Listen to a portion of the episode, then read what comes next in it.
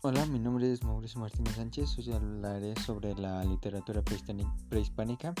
Bueno, esta eh, habla sobre cómo comprender todas las expresiones de carácter literario propias del continente americano y esto sucedió antes de la llegada de los españoles. En estas también podemos encontrar varios temas religiosos como el politeístas y panteístas.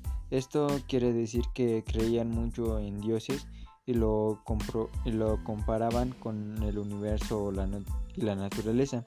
En general, mm, dado su carácter eminente oral, se asume que esta literatura se desarrolló en paralelo a la evolución de las grandes civilizaciones mesoamericanas y andinas.